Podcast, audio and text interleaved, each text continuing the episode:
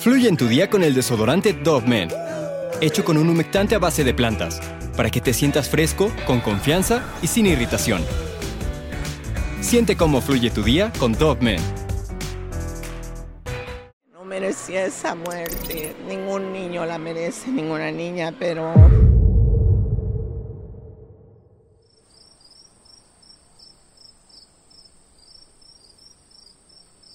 La madrugada del 4 de abril del año del 99, durante las fiestas de Semana Santa, se encontró el cuerpo sin vida de una niña en una playa de La Paz, esto en El Salvador, a tan solo unos metros del rancho donde vacacionaba su familia. Se trataba de Katia Miranda Jiménez, de nueve años de edad.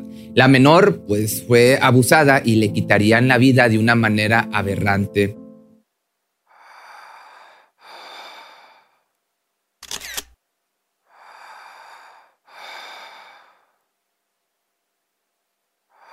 El 4 de abril del año del 99, la fiscal Carla Estela Barquero Morán, destacada en la subregional de Zacatecoluca, ciudad El Salvador, arribó a una playa llamada Los Blancos después de una llamada de emergencia. Al ser Semana Santa y considerar que los hechos habían sucedido en la playa, pues lo primero que le pasó por la mente era que se trataba de una persona que se había ahogado en el mar. Sin embargo, lo que en realidad había sucedido no le había pasado por la mente ni por un momento. Lo que encontró en realidad fue el cuerpo sin vida de una pequeña de nueve años que no había fallecido ahogada en un accidente, sino que había sido golpeada, abusada y posteriormente le habían cortado la respiración, enterrando su cara en la arena. Al momento de que sucedieron los hechos, Katia se encontraba rodeada de aproximadamente 20 personas, que aquí ponme atención porque esto es una parte, son muchas personas y es algo muy importante.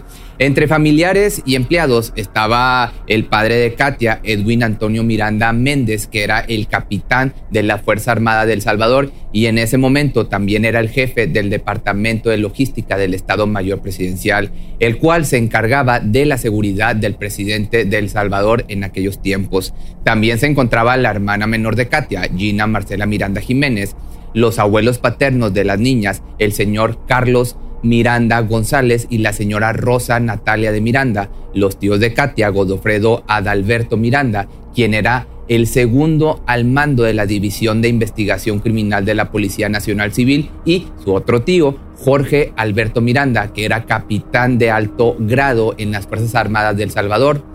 Sus otras tres tías, Doris Miranda, Yanira Miranda y Rebeca Miranda, así como el esposo de Yanira, Tito Livio Recinos, otros cinco niños más y los empleados Luis Alfonso López y Francisco Rosales. Hilda Jiménez, la madre de Katia, cuenta que el día antes de lo ocurrido, el sábado 3 de abril del año del 99, llevó a sus dos hijas al rancho de Carlos Miranda. Te vuelvo a decir para que no nos confundamos con tantos nombres, abuelo paterno de las niñas, ya que había hecho una fiesta con motivo de las festividades de Semana Santa y para que las menores aprovecharan lo que restaba de las vacaciones. También cuenta que ella quería llevárselas al día siguiente a la iglesia, pero que el padre se había negado y después de la discusión que había tenido, ella había accedido a dejar a las pequeñas, pero decidió no quedarse y se fue sola. La noche 3 de abril, Katia había ido a dormir con su hermana Gina, bajo el cuidado de su padre y según el testimonio de la familia, la menor había salido de la propiedad por la madrugada y nadie se había dado cuenta. Hasta que horas después una rescatista había encontrado el cuerpo sin vida de Katia en la playa y había alertado a todos de lo sucedido. Cuando la fiscal llegó al lugar de los hechos, había tres personas junto al cuerpo de esta pequeña los dos empleados de la familia Miranda y un rescatista que había sido el que encontró el cuerpo. La licenciada Barquero comenzó entonces a recabar la información sobre lo que había sucedido y pidió hablar con la familia de la niña y los testigos que habían estado al momento de los hechos. La fiscal cuenta que la familia y todos los presentes se encontraban pues como en una extraña e inusual tranquilidad y que todos afirmaban que la pequeña había fallecido de forma accidental al haberse ahogado en el mar. Pero, siempre hay un pero, Todo cambió cuando el forense asignado al caso llegó y al examinar a la pequeñita se dio cuenta que tenía huellas de violencia física eh, íntima, que habían abusado de ella. Katia Miranda estaba lastimada pues de sus partes íntimas y tenía sangre. En ese momento dedujeron que la pequeña había sido, como te digo, abusada para posteriormente que le arrancaran la vida.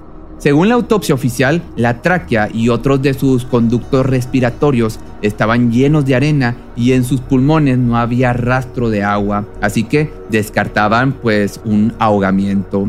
Lo extraño de esta situación fue que a la escena del crimen no se le dio el cuidado que se debía, ya que según la familia y personas presentes, todos creían que Katia se había ahogado y es por eso que solo había dos agentes de la Policía Nacional Civil de Zacatecoluca y estos no habían asegurado la escena, por lo que cuando las autoridades y forenses habían llegado al lugar, el área ya se encontraba muy contaminada. Es decir, que muchas personas ya habían tocado a la pequeña y las posibles evidencias que podrían haber encontrado ya no eran del todo confiables. Y aquí quiero hacer un paréntesis. ¿Te acuerdas que te comentaba en un principio que todos o muchos de los familiares tenían puestos en el gobierno?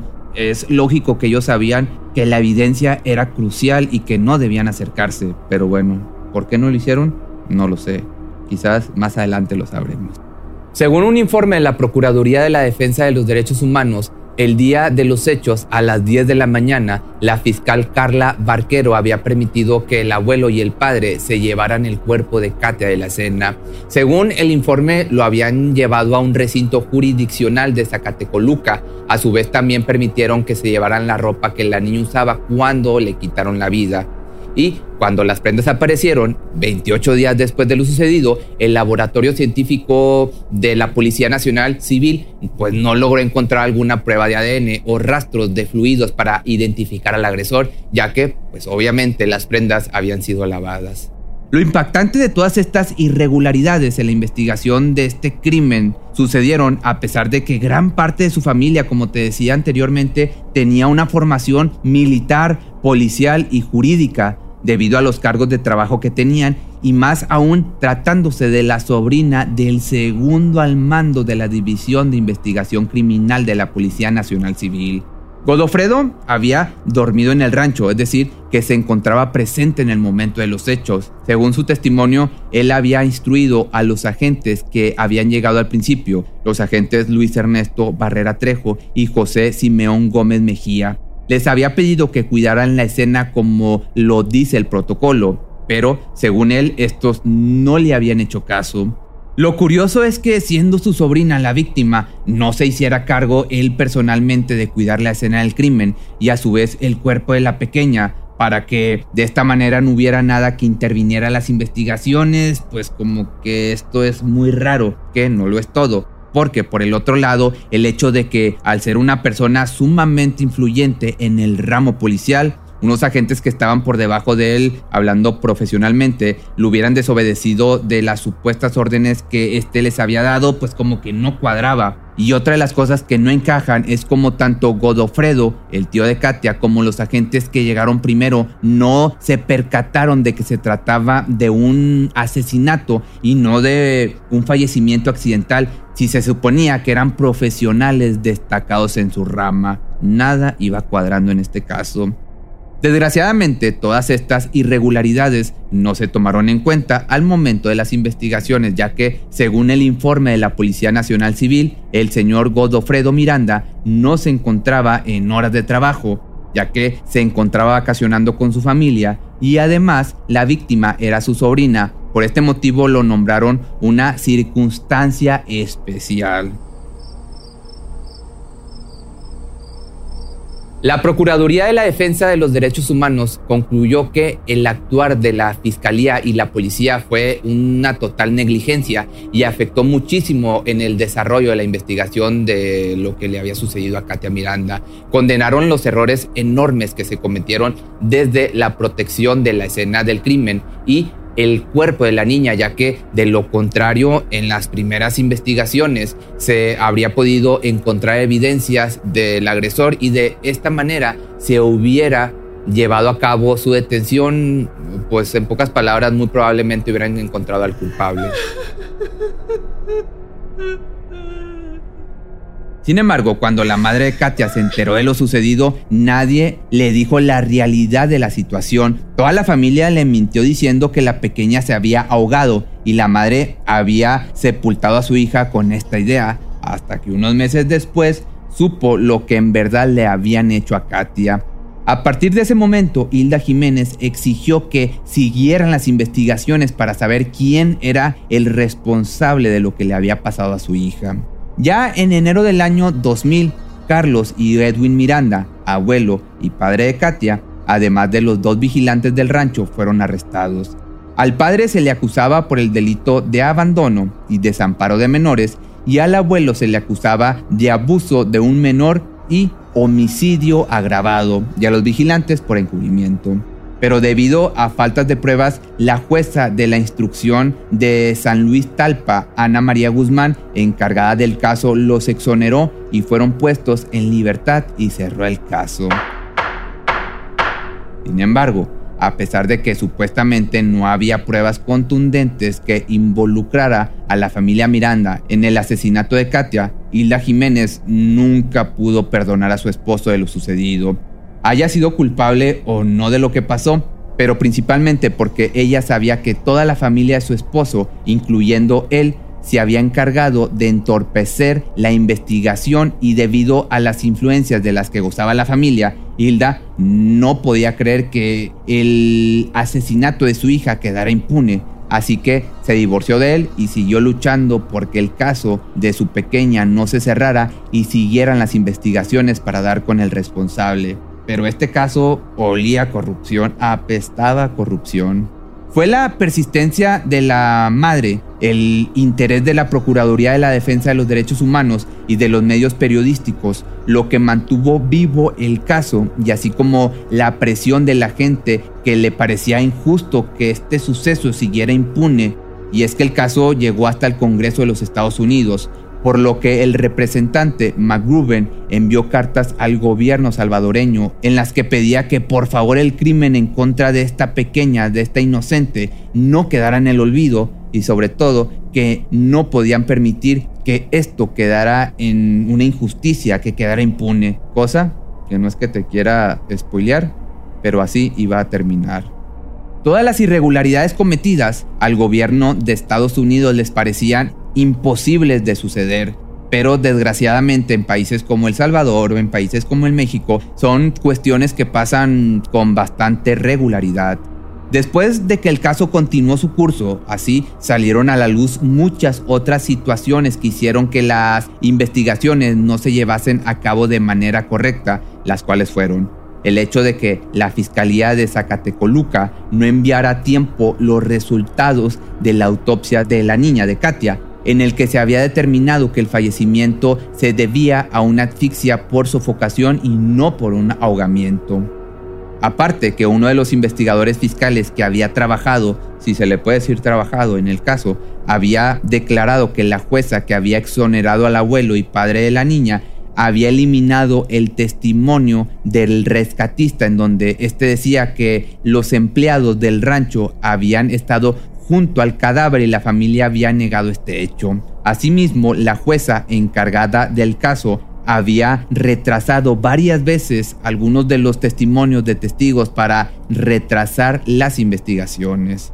Incluso hasta este punto de corrupción llegó este caso que se llegó a culpar a la madre Katia por el hecho de que ésta no estaba presente en el momento de que sucedieron las cosas. La familia Miranda la acusó de irresponsable y mencionó que quizás si ella hubiera estado presente, esta pequeña no habría pasado por lo que pasó. La misma jueza incluso la acusó de ser una madre irresponsable, por lo que la Suprema Corte amonestó a la jueza por haber actuado a favor de los sospechosos y haberle faltado el respeto a la madre de la menor. Además, el día 18 de enero del año 2000, el fiscal general Belisario Artiga había citado a varios miembros de la familia Miranda y a la madre de Katia en las oficinas de la Unidad Técnica Ejecutiva del Sector Judicial en la colonia Escalón, El Salvador. En ese momento se dieron pues algunas declaraciones y sucedieron cosas que dieron mucho de qué hablar. Estas fueron que la tía de Katia declaró que un día vio como Edwin, nuevamente te vuelvo a decir, el padre de la menor, besaba a la niña como, digamos, se besa a una novia y no a una hija. Una de las cosas extrañas, aparte, fue que un familiar político de la pequeña se veía notablemente afectado y que incluso se le notaba nervioso y hasta ansioso, por lo que unos investigadores aseguraron que se podía tratar como de una especie de remordimiento. Estas dos declaraciones anteriores pudieron ser claves en el caso de Katia, pero otra vez, más irregularidades, más corrupción no se les dio el seguimiento. Y por último, la otra de las cosas que les pareció extraña fue que Godofredo Miranda se había mostrado empático con la madre de Katia y que incluso la había defendido de las demás declaraciones de la familia que la tachaban de irresponsable. Pero cuando se le volvió a interrogar para que repitiera su declaración, ¿qué crees? Este cambió todo y dijo haber hecho las declaraciones anteriores porque el fiscal general Artiga lo había coaccionado. Aparte de todo esto, una de las cosas que a los investigadores posteriores les parecía más absurdas fue que según las declaraciones de la familia, la niña había salido de noche de la casa y nadie había visto, nadie la había visto salir, lo cual pues es poco creíble debido a la cantidad de personas que estaban con ella y más aún con la extrema seguridad que tenía el rancho.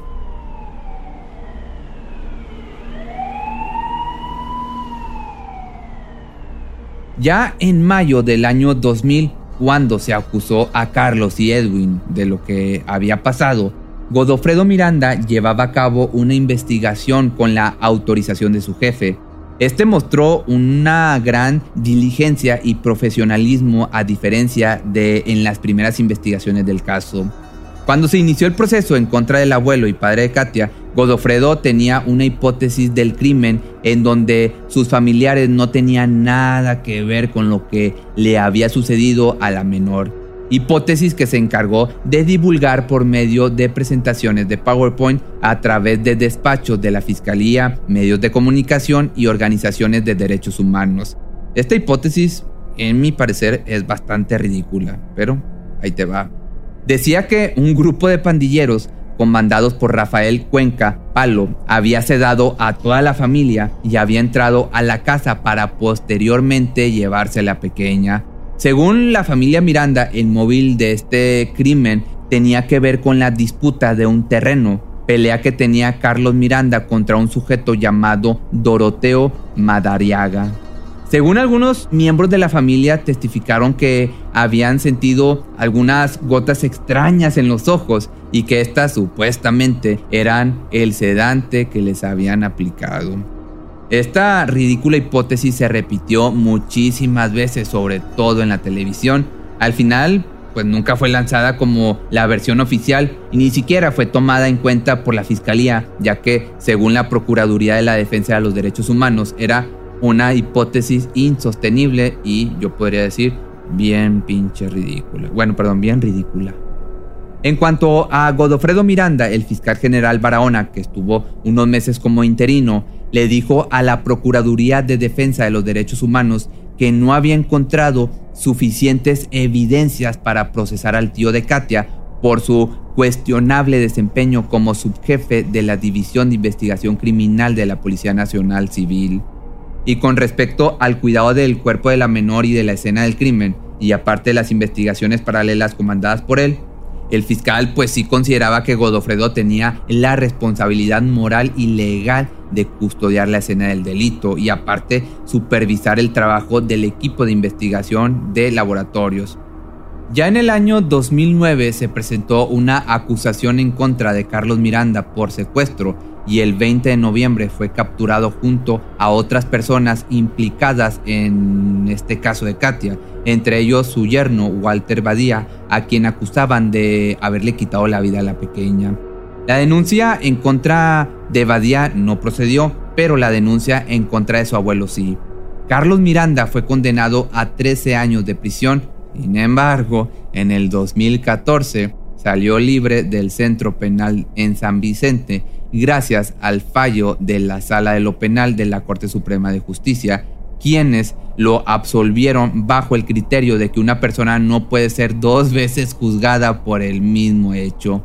En octubre del 2018, Carlos Miranda terminó perdiendo la vida. Veinte años después de este suceso, la madre de Katia declaró que todos los días le pide perdón a su hija por lo que le hicieron, aunque cree que ella es muy feliz en el cielo y espera que los culpables algún día se arrepientan de lo que hicieron porque a ella le destruyeron la vida al quitarle la vida a su hija. Además de que declaró que su hija menor, Gina Miranda, había sido víctima de los abusos de su abuelo paterno, pero que estos hechos los supo mucho después de que su primera hija había fallecido. Gina le contó todo lo que su abuelo le había hecho muchos años después, esto ya en Estados Unidos, que es en donde ahora residen desde que Katia pues pasara a ser un angelito. Gina igual denunció a su abuelo por los abusos, pero la denuncia nunca procedió. Que esperemos que este hombre se esté pudriendo o se esté quemando en el infierno, si es que existe alguno.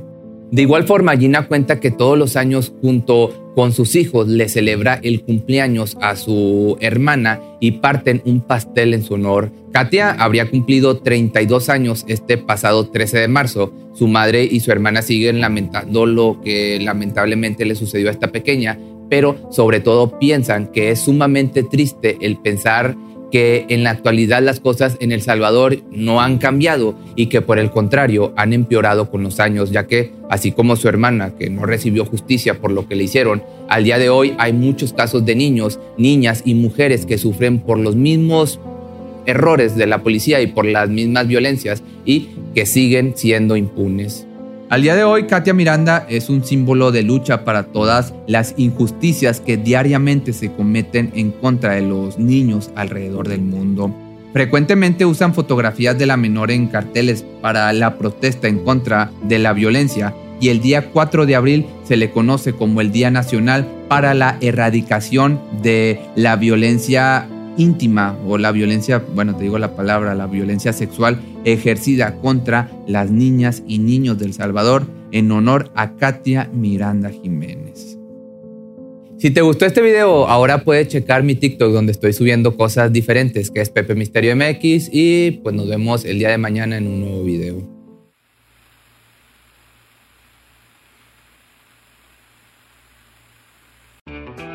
Fluye en tu día con el desodorante Dove Men hecho con un humectante a base de plantas, para que te sientas fresco, con confianza y sin irritación.